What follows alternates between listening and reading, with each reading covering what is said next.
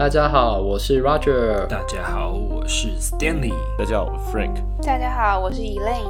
今天要跟大家讨论的主题呢，是要跟大家说，为什么 Whiplash 的病人呢，他除了脖子疼痛之外，可能还会抱怨说有点头晕、重心不稳，或者呢是觉得看东西的时候觉得怪怪的。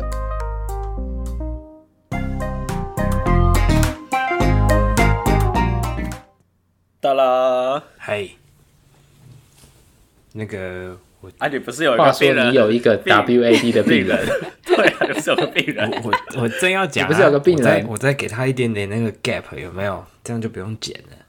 已经没有，已经很 gap gap 完了，已经 gap 完了。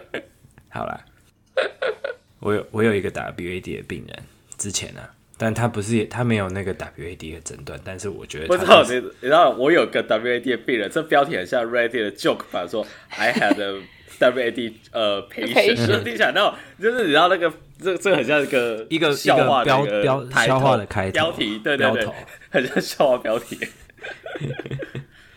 OK 啦，OK 哦、oh, 好，然后所以 Anyway 那个我有一个 WAD 的病人，那他就是。车祸蛮久了，然后他一直都还是会脖子痛啊什么的。他做了很多的治疗，然后其实就算他他来他做运动，他其实只要简单动一下下他就很痛。那当然他也有好的日子跟不好的好天跟坏天，对。那他有的时候来就呃走跑步机走一走就可以。可以走个十分钟，然后但是有的时候走跑步机走两分钟的话，就说我不行了。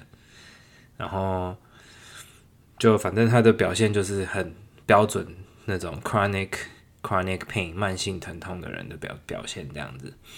那当然，所以你知道慢性疼痛的人多少有一点点心理上的一些呃 component 在，所以他就我觉得他个人是有一点点那种易怒的那种。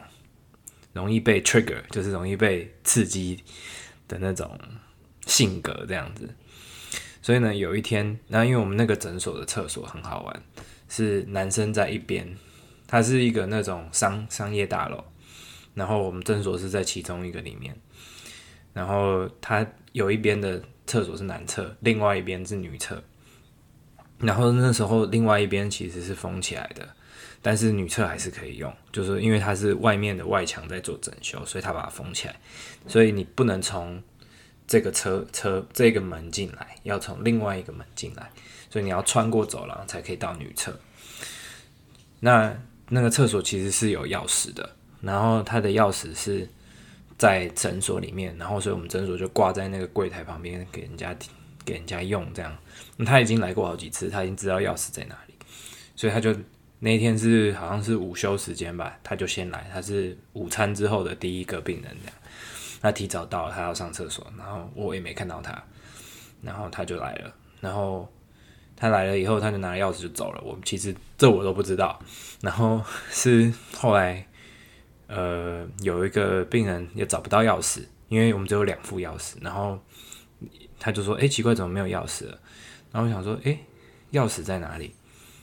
然后。我就去男厕找，看有没有人漏在男厕，然后我们柜台的那个姐姐就去女厕找这样子。然后去男厕的时候，就看到那个病人在里面，然后跟另外一个人在吵架。然后我就，因为他就他就觉得说他被 violate，因为这边是 厕所，这边是女厕，然后那个男的不应该进来。然后我就呃，可是这边是男厕。然后他就说：“那为什么他有钥匙？为什么他可以进来？”我说：“因为这边是男厕，大家都有钥匙就可以进来。”然后他就把这件事情无限上纲成说：“那个为什么两边的厕所是共用一副钥匙？就是男厕跟女厕的钥匙是一模一样的，为什么？”然后大家就想说：“呃，他本来你本来就应该不会走错才对啊，就算是 share 钥匙，当然啦。”有某种程度上是真的有一点风险，没有错，就说男生可以进得进得了女厕，女生可以进得了男厕，所以这个也是某种程度上一个风险。但是以大家社社会礼仪来说，大家不会男生莫名其妙跑去女生厕所，女生不会莫名其妙跑去男生厕所。那基本上这件事情发生的原因是因为他走错了，然后 他就他就开始整个暴怒，然后整个大吼大叫，然后整个在那个整间里面发了疯一样，这样哇，很生气，然后最后气到就那天治疗也不做，他就走掉了。然后 真的。某你某种程度上 PTSD 之后再背一次 PTSD，真的 真的，但是到底是谁 PTSD？治疗是 PTSD 吗？我我觉得那个那个进去上厕所的那个男生也很无辜，很痛苦的，对啊，很衰，对啊，他很衰，他就莫名其妙被念了，对，然后反正事后我们的处理方法就是，我们的柜台姐姐有打电话去给他，有寄 email 给他，他都不回，也不接，嗯，然后呢？我们也就跟那个大楼的那个，就是反正负责那个大楼管理的管理室，就讲说，哎、欸，那个说有这个问题，发生这种事情，那可建议可能就是男厕女厕的钥匙还是要分开，所以我们也就处理了。然后他们确实也去换了锁，然后没拿到新的钥匙，就变成以后之后变成我们有两副男厕的钥匙，两副女厕的钥匙这样子。然后我们就用不同的颜色分开来说，哦，这个是男厕的钥匙，这个是女厕的钥匙，这样。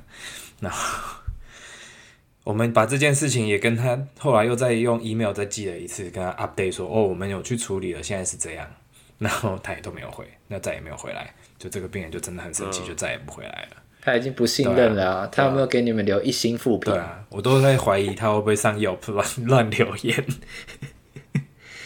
哦，还好我只是去实习而已，是我老师在带。为什么不把为什么不把它变成性别友善厕所就好了，或者残障厕所？嗯，没有吧？我觉得就是他们当初设计啊，你钥匙还是一样啊，啊最终是要把钥匙换掉。啊没有啊，如果你变成性别友善或是残障厕所的话，你就不分性别，大家都可以拿。对啊，我刚才也在想说解决方法，你就改成性别友善厕所就好了。嗯，但是就看你是想要去左边的厕所还是去右边的厕所。对啊，哎、欸，没有哎、欸，可是有时候是这样哦、喔，你是那个门一开进去，它里面有好几个小便斗跟好几间上大号的地方，嗯、它不是说一间一个，嗯、所以你就算改善成那种的话，还是会一起进去。那一个厕所里面的配置是说，男厕里面是有一个小便斗跟一个上大号的空间，哦、一个站式的跟一个坐式的。女厕我就不知道了，对，我我在猜女厕就是有可能有一一两个隔间这样子。对，就不是只有进去就是一间这样子。如果是你说进去只有一间的，那这样那那就没有话说嘛。对但是如果你说像这样，这样的话，确实是可以告一下大楼。哎，他如果要的话，他可以啊。他怎么样？你们应该积极跟他说，请他告诉告大楼。你跟他说这个也困扰你们很久，直接推 危机处理，危机处理。那以后 Roger 以后发生这种事情就交给你了。哎，我超不会危机处理的啦。好，那接下来就回到我们今天的正题了。那这一次呢，要跟大家聊到的内容呢，它的这篇文章是 JOSPT 二零一七年的 Clinical Commentary。那它里面的标题是说 Dizziness, Unsteadiness, Unsteadiness 就是指病人觉得重心不稳，还有呢 Visual Disturbance，它的视觉呢出现了一些问题哦。And Sensory Motor Control in Traumatic Neck Pain，这边呢 Sensory Motor Control。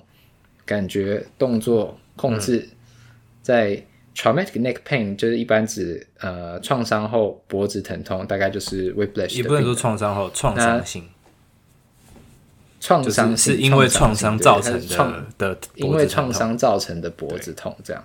对，那整篇标题中文的结果就是呃创伤呃创伤型的脖子痛的病人，他可能会有。头晕的问题，它可能会有重心不稳的问题，它可能会有一些视觉上面的一些问题哦。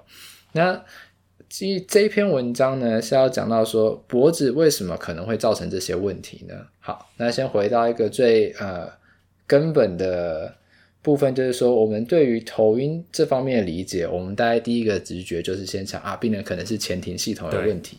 对不对？那可能后面就会想到病人可能脑干有受伤，嗯、或者是说病人可能有脑部有受伤，可能中风啊，可能 TBI 啊，可能 concussion。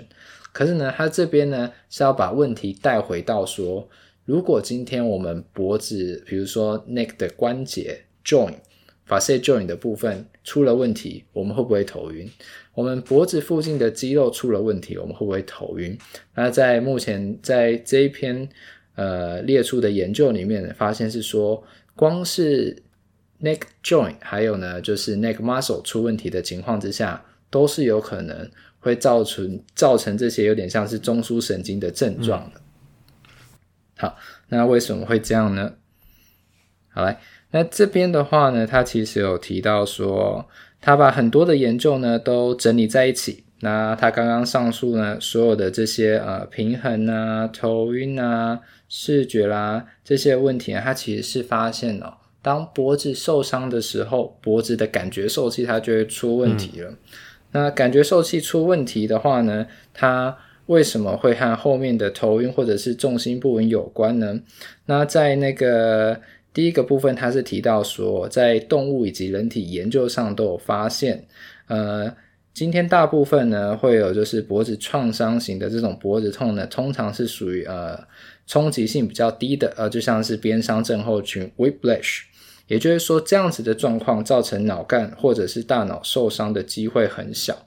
那造成脑干和大脑受伤机会很小的话，那受伤的地方在哪里呢？也就是说，受伤的地方就是在他的脖子，那可能是脖子的 joint，那可能是脖子的呃 muscle，那当然可能附近的 ligament，那它也都会有受到损伤。那在这样的状况之下呢，病人可能后面呢就会有感觉受器的异常。那感觉受器的异常，除了会因为创伤本身，而发生。另外呢，在创伤之后的发炎、肿胀、肌力下降，甚至有一些肌肉呢会有脂肪填充的情形发生，也都会再更进一步的使脖子的感觉受器变得更差劲。那在别的研究也有发现，甚至有一些心理因素导致对疼痛的敏感，也会改变我们脖子附近感觉受器如何呢去接收呃脖子附近的讯息。那这边的话呢，就要先跟大家解释一下啦，为什么感觉受器出了问题呢？它会间接影响到其他系统。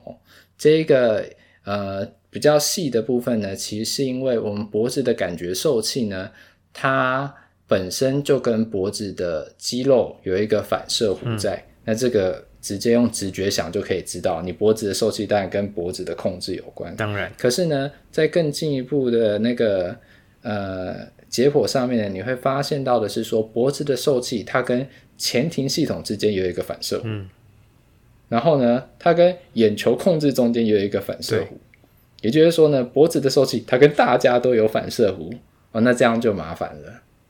为什么？因为你会发现，当脖子的感觉受气出了问题的话，啊完了，眼球的反射弧这边。好像出了点状况，前庭系统这边的反射弧出了一点状况，前庭系统反射弧出现状况，你可能会觉得头晕。眼球这边出现状况，诶，你不太容易对焦，不知道怎么样去控制你的眼睛，你会觉得头晕。那当你的前庭系统这边也出状况的话呢，你身体的控制，也就是呃 posture control 也会出问题，那你可能就会觉得说，哎呀，好像重心不稳啊，有时候用力过猛啊。会有这个状况发生，那这就是为什么脖子的受气会间接影响到那么多系统，然后呢，产生后续的问题。然后刚 Roger 其实讲到那个，嗯，他那个叫做什么？呃，比较低强度的冲击。那什么？他讲，呃，他有举到的例子就是说，像说 WAD 嘛，是比较造成是因为呃。WAD 的造成是因为那个低强度的冲击造成。那他这边其实有举例说，那相对来说，什么是高层高强度的冲击？假如说你的撞击之后是有 concussion 有脑震荡，或者说你有失去意识，或者说它是直接撞到头的，这种就是就是比较属于是高冲击力的的伤害，所以这个就不属于这一个。这我们现在讨论的这个状态底下的 traumatic neck pain，对，那就会比较偏向是 concussion 的部分，或者说它是有 TBI 的部分，对，嗯，因为在有高冲击的时候，你会发现，就是除了脖子受伤之外，嗯，那在研究里面呢，也就是说周边的前庭系统，甚至呢中枢的前庭系统，还有中枢神经的其他系统都会受影响。那那个时候要做鉴别诊断，其实就会比较复杂。那所以在这边的话呢，我们还是先针对呃受到低冲击伤害的病人，然后去提出，就是可能光是脖子，你可能就会有所谓的 cervical genic dizziness 的问题，就是是颈因性的，会朝这个方向来告诉大家，哎，对对对，要怎么样去判断它是不是单纯颈因性，还是它不单只是颈因性而已。嗯、对，好。那接下来呢，在后面的话呢，就是要跟大家聊一下哦。通常呢是边甩症候群的病人，他们会怎么样去描述他们头晕的状况？因为就算是边甩症候群的话，有时候我们还是会稍微考虑，总是要去 rule out 它是不是呃 peripheral vestibular 的问题嘛？因为要看一下它是不是耳石掉啦，嗯、还是它就是单纯真的是因为脖子造成的？它也有可能是 central 的呃。vestibular 的问题，对，那它也有可能是 central 的嘛，对，所以这时候他怎么描述头晕，可以进一步的去帮我们判断说，诶，他到底是耳石掉了呢，还是他是呃脖子造成的问题？好，那所以如果今天呢，病人他描述头晕的方式是说，诶，我觉得这整个呃环境，然后整个房间在天旋地转，那这一种呢，就是。比较会觉得说他可能是耳石掉落，嗯、也就是 BPPV，嗯，也就是说是环境在动，在但它本身没有在动，嗯，会是这个样子。那有些病人可能没有这种感觉，我就问他说：“你有没有玩过，就是头压在棒球棍上，然后转十圈，然后忽然站起来走路那种 综艺节目？”如果你有玩过，那你就会知道说那是什么感觉。那当然，如果你没有玩过的话，我会建议治疗师可以去玩一下，你就会知道病人是什么感觉。大学玩那个什么？活动应该都有吧，团康游戏应该都有玩过吧？不知道，可能现在的团康游戏跟我们那时候也有可能。我们以前比较低成本一点，现在可能都是高成本的了。对啊，不要是要是要什么高成本？什么用 App App 联动啊，什么之类的啊？App 联动会不会直接打 Switch 啊？打打 Switch，健身环呐？现在很多桌游也要跟 App 联动。哦，我最近就有在玩了。对啊，我就觉得哇，现在桌游蛮高科技的。的可是我想说，桌游有一个层面就跟麻将一样啊，当然麻将也是桌游的一部分，就是聚在一起聊天，然后玩游戏，打麻将。没，然后你也开始想要打麻将了吗？有点想打，没有，因为很因为太无聊，没有，没事。好好好好，果然要期末考了，竟然还会想要打麻将，真不愧是台湾出来的学生。不是不想。到了那个时间点，到了那个年纪，你就会自动的想说，我要去 Roger 家打麻将。完蛋了！你看，时间到了，时候时候到了。好，回到正题，回到正题。所以呢，如果今天是环境在转的话，那我可能就会考虑病人是耳石掉落。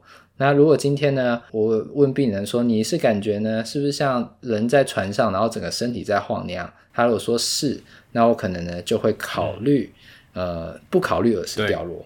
那另外考虑的可能就是说，是脖子造成的，还是呢周边前庭系统的 hypofunction 造成的，这是会在脑子里面想到的事情。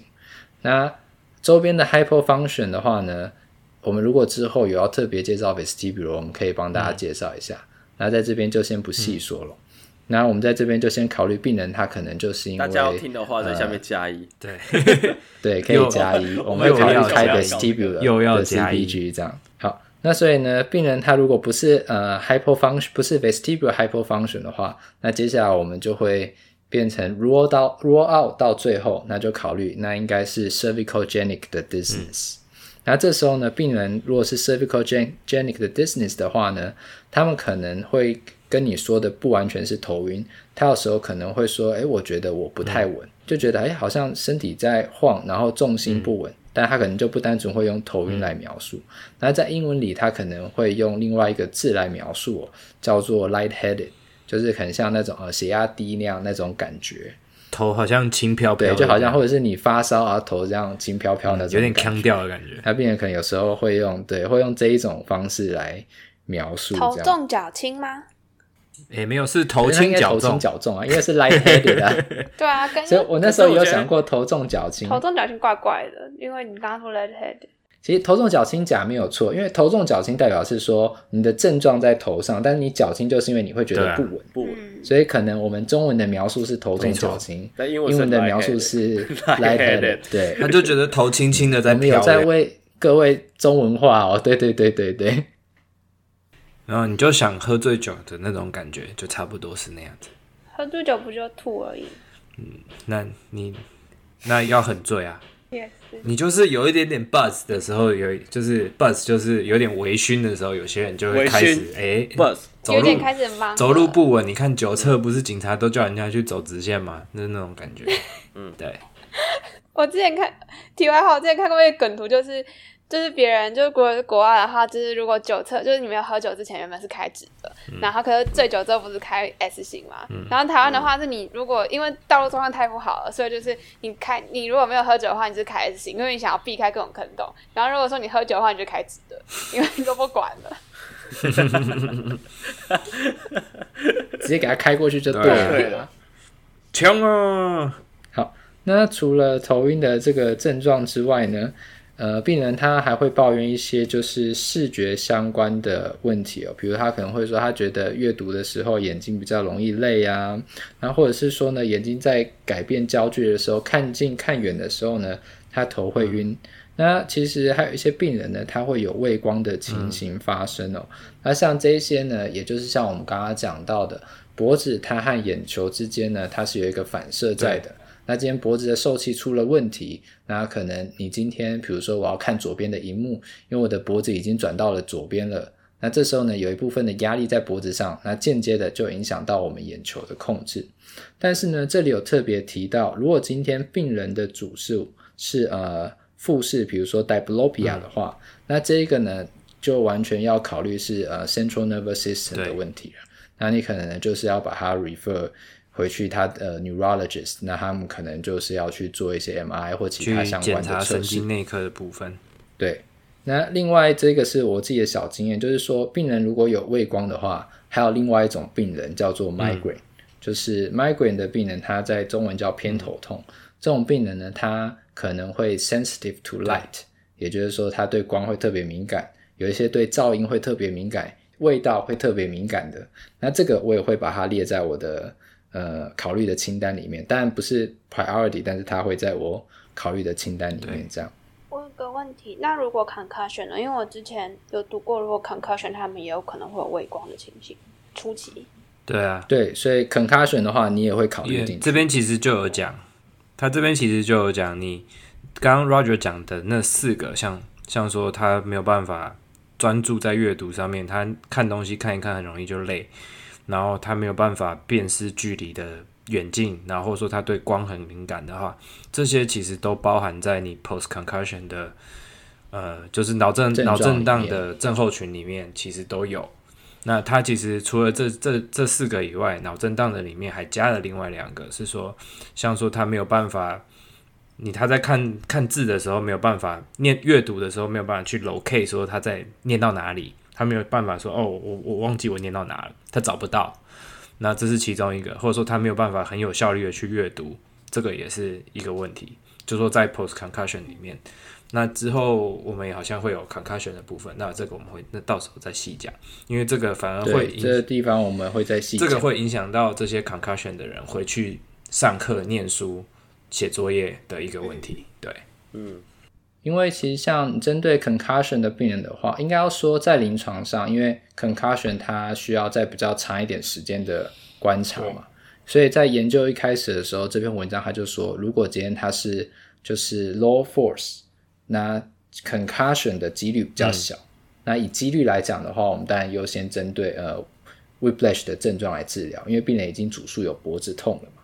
那但是作为一个临床的治疗师的话，呃，一定是同时治疗脖子的情况之下，持续去观察病人的反应。如果在后面病人开始说他有恶心呕吐，病人呢，他跟你说他觉得好像常常容易忘记东西，嗯、或者是说呢，他发现他理解东西的时候，他头会有点不舒服，嗯、或者是理解速度比较慢，呃，不太容易去理解。对，理解速度比较慢，那这种你开始你就会哦，那你回去找一下你的 neurologist，、嗯、然后呢，把你刚刚说的症状这几个症状都跟他说一遍。嗯那我们可能就是会用这样子的方式，然后呢，把病人再 refer 回去。嗯、那因为其实像我们这边也有看到有一篇 case report，它其实就是说有两个 whiplash 的病人，他们的治疗结果呢一直都没有很好，就算到后期也没有改善很多。那后来呢，才发现这两个 whiplash 的病人，他其实是有 concussion 的。嗯、所以如果 听众还想要再听一次 case report 的话，请继续加一，我们也会考虑把这个 case report，我看我们就做了吧。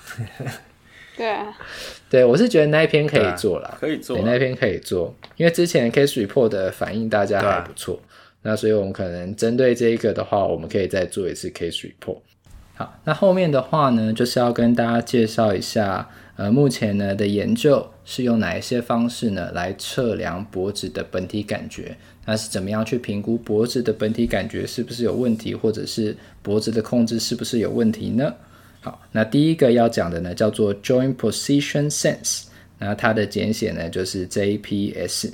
那这个的话呢，它一开始的测试呢是转一下病人的脖子。然后呢，比如说病人呢，现在把他眼睛呢，呃，盖起来，叫他眼睛闭起来之后呢，在没有视觉帮助的情况之下，我们把他的，请他呢把脖子转到底，可能往右转转到底，然后呢，请他自己回到中线，那他可能往右转转到底，回到中线，嗯、往左转转到底，回到中线，然后呢，看一下他是不是。呃，有办法回到中间中线，还是呢？这个中间会有误差，所以这是一开始呢，这个测试的方式是这样子测试的。可是后来呢，他们发现的是呢，如果今天我们让病人转头的话，你不知道你在呃，应该说你不知道你在给予输入的地方是他的脖子，还是呢，你其实是在刺激他的前庭系统。所以后来呢，他们就改变了另外一个方式。与其与其不要叫他转头，那你叫他转身体，转你的头。所以呢，我们不如就让病人转身体，因为呢，当我们今天不转病人头的时候呢，我们就不会刺激到他的前庭系统。那我们呢，还是会改变脖子的角度。那所以呢，借由转身体的方式呢，来判断说他把身体往右转到底，往左转到底，接下来再看他可不可以把身体摆回中线。那在做这个测试的时候呢，病人就是。坐在呢呃可以旋转的椅子上面，然后呢，你当病人把头给 hold 住，那这样的话，你就可以确定呢，在转动的过程之中呢，病人的前庭系统是没有被刺激到的。那就这样的方式去测试呢，他就可以知道说啊，他就可以知道说啊，测试的角度大概差几度。嗯、那如果呢差到四点五度的话呢，就会认为说病人的脖子的本体感觉是有问题的。那四点五度怎么测出来的？就是你要用那个四点五度不是我测出来，是后面的 table 写的，是你身上绑一个那个镭射笔吧，镭射笔嘛，然后对你测是那样测，我约你说数字怎么出来的？他是他是问说怎么测说会会有那个四点五度的差异？因为这个测试是绑镭射笔啊，对对对，这个测试本来是把镭射笔绑在头上嘛，绑在头上，但是因为你会有影响到前庭的问题嘛，所以就绑在胸口这样，然后就是看他胸口转回来的。那个有没有对到那个终点嘛？他没有对到，超过四点五度以上就是有。这样要怎么固定病人的头啊？因为等于说我除了手抓着，可是我抓我抓住他的头，我还要转他的身体，哎，不用啊，叫他自己转啊，他自己转啊，他会坐在旋转椅上，然后呢用脚转身体，电脑椅啊。所以所以就是让他自己转，然后再叫他转到跟他脸面向的地方一样。对对。你就 cue 他说：“哦，你转到左边最最左边，然后好，现在转回中间。那他如果转回来没有超过四点五，没有误差四点五度以上，那就没事。那他如果超过了，那就是可能他的感觉本体感觉有问题，这样子。好的，这个哈欠的好的是怎样？对不起，有点累。你也累了是不是？那我们今天的节目就到这了，是不是？不行。”就是这这个测试的话，我记得它它那个那张纸啊，我记得是可以去载下来，然后它的距离其实也是有规定。嗯、对，好，那这个的话呢，是目前研究比较推荐的方式哦。那后面另外两个呢，有关于就是颈椎本体感觉的研究呢，是一半一半，认为说还需要再更多研究来支持的这样。那所以刚刚除了第一个介绍的 Joint Position Sense 之外呢，第二个是 Cervical Movement Accuracy。那这个的话呢，它其实很简单，它就是请病人戴一个 VR，嗯，然后在这个 VR 里面呢，病人呢要持续的去追踪 VR 前面的一个 target，那它可能会有就是 flexion 啊、extension 啊，还有 rotation 啊，那它设定的速度呢是每秒转动十度的速度哦。那但是在临床上也总不可能一直有 VR，对啊，对不对？然后所以呢，在这边的话，呃，我们可能也临床上不太会用这个测试。那第三个测试它是 Vertical Alignment Perception 哦，什么意思？它有一个测试，它叫做 Rod and Frame Test。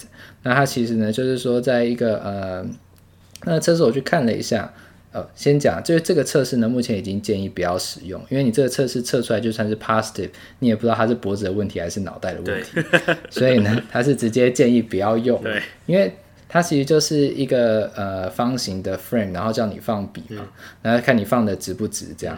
那如果是放的直的话呢，那就是 negative。那你放不直就是 positive。问题是你放不直，不见得是的问题。你中风的人可能放不直啊，你 concussion 的人可能放不直啊。请用好手。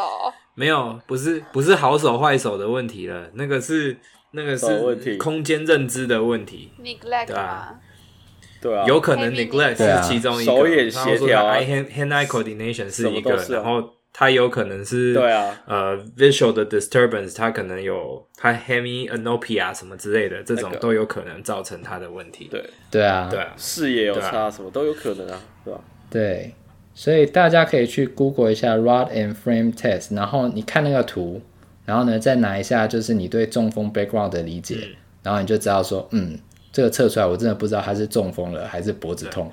对，你就你就想我们刚刚随便讲就讲出这么多可能。可能是别的原因造成的问题，就知道这个测试有到底有多不准了、啊。对，所以呢，在这边他也直接说：“各位，请不要用这个测试。嗯 ”好，那有鉴于呢，就是 Elaine 刚刚已经在开始打哈欠了。那我想，我们今天的节目呢，到这边也是到了一个尾声了。这样，那有更有关于更多的内容呢？呃，请听我们下一集的介绍。那今天就到这里了，谢谢大家，我们下次见喽，拜拜，晚安，晚安，拜拜。如果喜欢我们的 Podcast，欢迎到 Apple Podcast、Google Podcast、Spotify 和 YouTube 上订阅，也可以到 Facebook 和 Instagram 上追踪突破物理治疗。今天我们的节目就到这，我们是突破 PT，我们下次见。